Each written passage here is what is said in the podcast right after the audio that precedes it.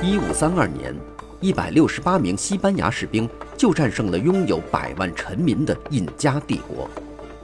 为什么发明枪炮、挥舞利剑、带去恶疾的不是印加人？为什么世界上不同大陆的人类社会发展速度存在巨大差异？请收听浓缩一万三千年人类历史的普利策奖作品《枪炮、病菌与钢铁》。从自然地理和生态资源的独特角度解答人类文明滥觞的疑惑。各位好，欢迎收听这一期的《给小白白的有声书》，继续为您讲述普利策奖作品《枪炮、病菌与钢铁》第七章“怎样识别杏仁”的第二部分。如果说大小和味道是狩猎采集族群选择野生植物的最明显标准，那么其他标准则包括果实肉多或无籽、种子含油多以及纤维长度。野南瓜种子外面的果肉很少或根本没有果肉，但早期的农民喜欢选择果肉比种子多得多的南瓜。很久以前，人们在栽培香蕉时就选择了全是肉而没有种子的品种，从而启发了现代农业科学家去培育无籽柑橘、无籽葡萄、无籽西瓜。水果无籽是一个很好的例子，说明人类的选择是怎样把野生水果原来的演化作用完全颠倒了过来。因为原来的演化作用实际上只是撒播种子的一种手段。在古代。有许多植物都是由于含油的果实和种子而同样得到选择的。在地中海地区，最早得到驯化的果树有油橄榄，栽培的时间大约在公元前四千年以后。栽培的目的就是为了得到它的油。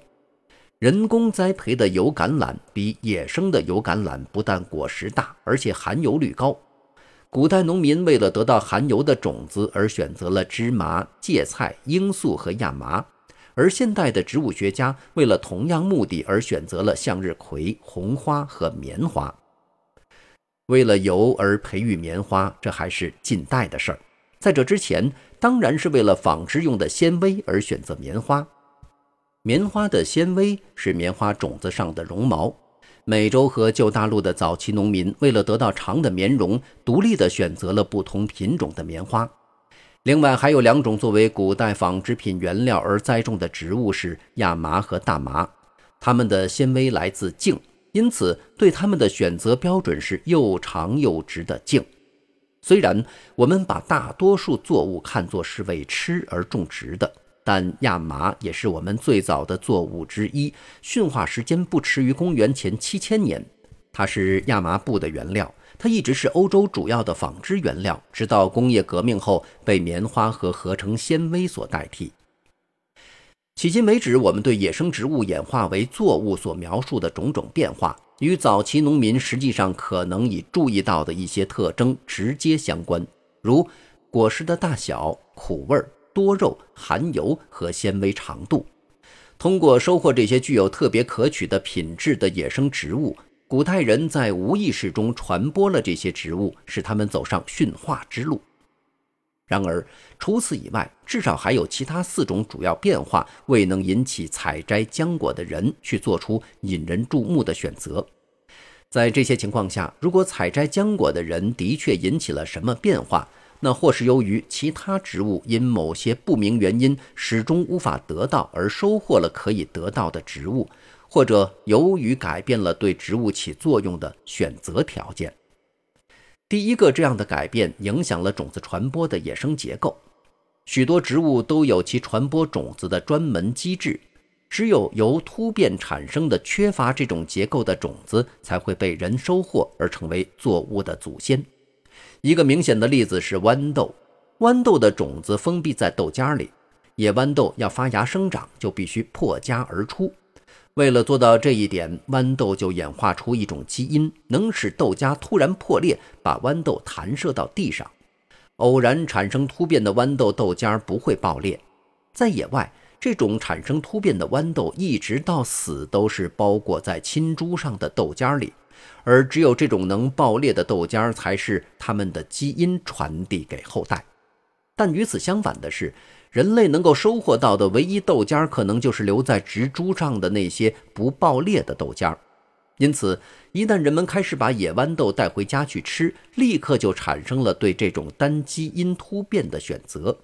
对同样不爆裂突变进行选择的例子还有冰豆、亚麻和罂粟。野生的小麦和大麦不是封闭在能够爆裂的夹子里，而是长在麦秆顶端，麦秆能够自动脱落，使种子落到能够发芽生长的地面上。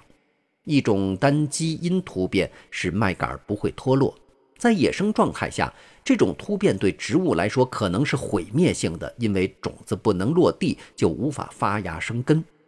但这些产生突变的种子省力地留在杆子上，可能是在等待人类来收获它们，并把它们带回家。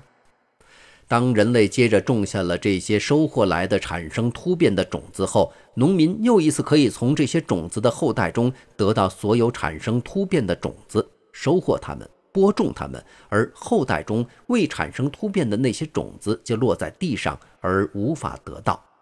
这样，农民就一百八十度地改变了自然选择的方向。原来成功的基因突然变得具有毁灭性，而毁灭性的突变却变得成功了。一万多年前，这种对不脱落的小麦和大麦麦秆的无意识的选择，显然是人类对植物的第一个重大改良。这个变化标志着新月沃地农业的开始。第二个改变，甚至是古代旅行者更难以觉察的。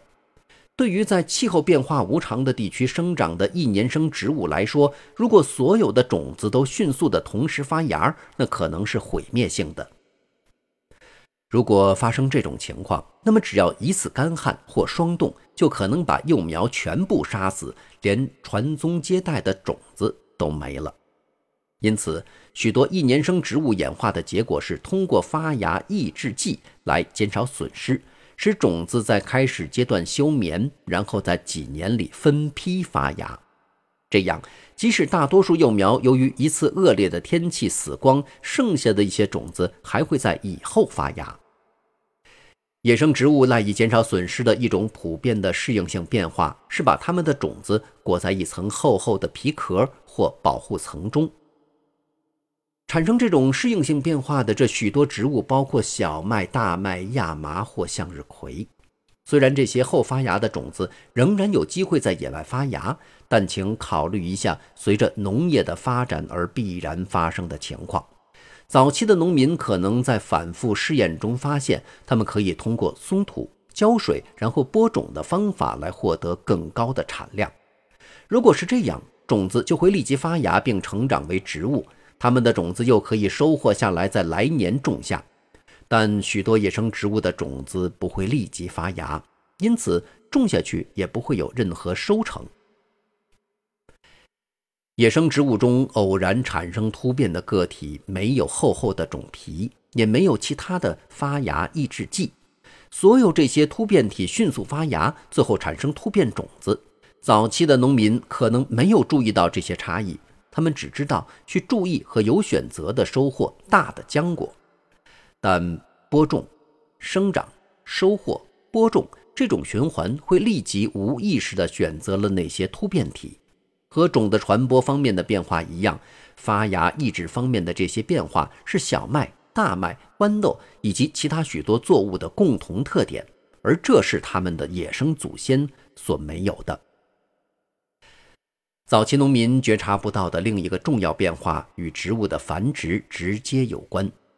植物培育的一个普遍问题是，偶然产生突变的植物个体比正常的个体更有益于人类。如果这些可取的突变体接下来同正常的植物进行品种间的杂交，这种突变就会立刻被淡化或完全失去。那么，对早期农民来说，在什么情况下这种突变会继续保留下来？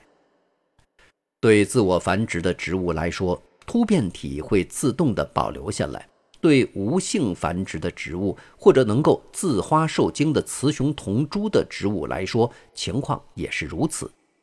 但大多数野生植物都不是用这些方法来繁殖的。它们或者是雌雄同株，但不能自花受精，必须同其他雌雄同株的个体进行品种间的杂交，或者像所有正常的哺乳动物一样是雌雄一体。前一种植物叫做自交不亲和雌雄同株，后一种植物叫雌雄异株。这两种情况对古代农民来说都不是好消息，因为他们可能因此糊里糊涂地失去所有对他们有利的突变体。解决办法涉及另一种难以察觉的变化：许多植物的突变影响到其自身的繁殖系统。有些产生突变的个体甚至不需要授粉就可以结出果实来，其结果使我们有了无籽的香蕉、葡萄、柑橘和菠萝。有些产生突变的雌雄同株植物失去了它们的自交不亲和性，而变得能够自花受精。许多果树，如李、桃、苹果、杏。和樱桃就是这一过程的例证。有些产生突变的葡萄通常都是雌雄一体，但也会变成自花受精的雌雄同株。古代的农民虽然还不懂得植物繁殖生物学，但仍然用所有这些办法，最后得到了一些有用的作物。这些作物能够繁殖纯种，因而值得去重新种植，而不是那些本来被看好的突变体。它们的后代则因为毫无价值而湮没无闻。因此，农民就是从一些特有的植物中进行选择。他们选择所根据的标准，不但有大小和味道这些看得见的品质，而且还有诸如种子传播机制、发芽意志和繁殖生物学这些看不见的特点。结果，不同的植物由于十分不同的或甚至相反的特点得到选择。有些植物如向日葵，因为大得多的种子而得到了选择。而另一些植物，如香蕉，则由于种子小或没有种子而得到选择。选择生菜，则取其茂盛的叶子而舍其种子或果实；选择小麦和向日葵，则取其种子而舍其叶；选择南瓜，则取其果实而舍其叶。特别有意思的是，由于不同的目的，对于一种野生植物可以有不同的选择，从而产生了外观十分不同的作物。甜菜在巴比伦时代就已经有种植，不过那时候种甜菜是为了它的叶儿，比如叫做牛皮菜的现代甜菜品种。后来再种植甜菜，则是为了它可吃的根。最后在18世纪，则是为了它们所含的糖分。最早的卷心菜可能原本是为了它们的含有种子而被种植的，后来经过甚至更大的分化，对它们也就有了不同的选择。有的选择了叶儿，那就是现代的卷心菜和羽衣甘蓝；有的选择了茎，那就是撇了；有的选择了芽儿，那是豹子甘蓝；有的选择了花芽儿，那是花椰菜和花茎甘蓝。迄今为止，我们已经讨论了野生植物由于农民有意无意的选择而变成了作物的问题。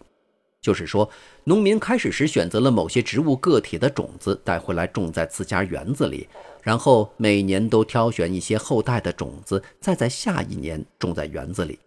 但这种变化的很大一部分也由于植物的自我选择受到影响。达尔文所说的自然选择，指的是一个物种的某些个体在自然条件下，比同一物种中与之竞争的个体可以生存得更好，与或繁殖得更成功。实际上是差别生存状况和繁殖状况的自然过程做出了这些选择。如果条件改变了，不同种类的个体有可能生存或繁殖得更好，从而被自然所选择。其结果就是这个种群经历了演化变化。